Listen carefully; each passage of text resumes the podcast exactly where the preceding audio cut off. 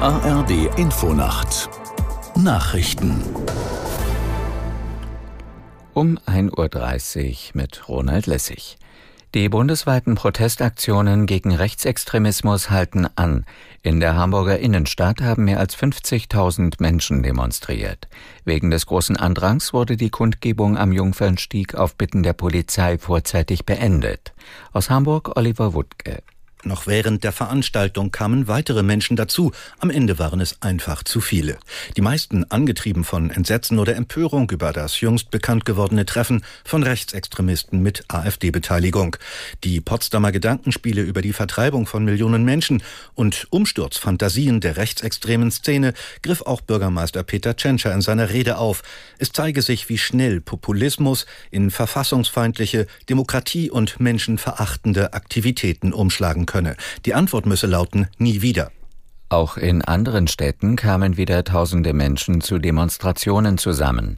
In vielen Fällen fielen sie auch dort deutlich größer aus als zunächst erwartet. In Erlangen zum Beispiel versammelten sich 4000 Menschen.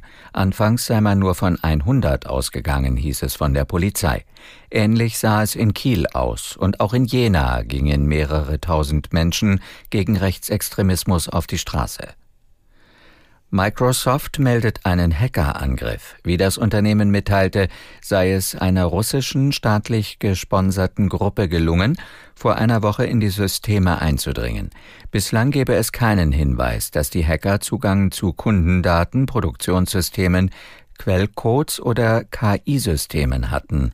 Laut Microsoft war die Gruppe aber in der Lage, auf einen sehr kleinen Prozentsatz der E-Mail-Konten von Mitarbeitern zuzugreifen. Darunter seien auch Mitglieder des Führungsteams gewesen sowie Beschäftigte der Cybersicherheit. Japan ist es als fünftem Land gelungen, eine Sonde auf den Mond zu landen. Das hat die japanische Raumfahrtagentur JAXA mitgeteilt. Die Mission wird aber möglicherweise nicht so lange dauern wie ursprünglich vorgesehen. Uwe Gradwohl berichtet. Die auf dem Mond gelandete japanische Raumsonde hat offensichtlich Probleme mit der Energieversorgung. Ihre Solarzellen produzieren keinen Strom, die Batterien werden nicht nachgeladen. Die Lebensdauer der Sonde wird sich damit dramatisch reduzieren, von 14 Tagen auf vermutlich wenige Stunden. Die japanischen Forschungsteams versuchen in der noch zur Verfügung stehenden Zeit bis zum Verstummen der Sonde möglichst viele Messdaten vom Mond zu erhalten. Das Wetter in Deutschland. In der Nacht meist trocken, an der Ostsee einzelne Schneeschauer, plus 4 Grad auf den Inseln und bis minus 16 Grad an den Alpen. Tagsüber vielerorts sonnig und trocken, im Norden Wolken, minus 3 bis plus 5 Grad.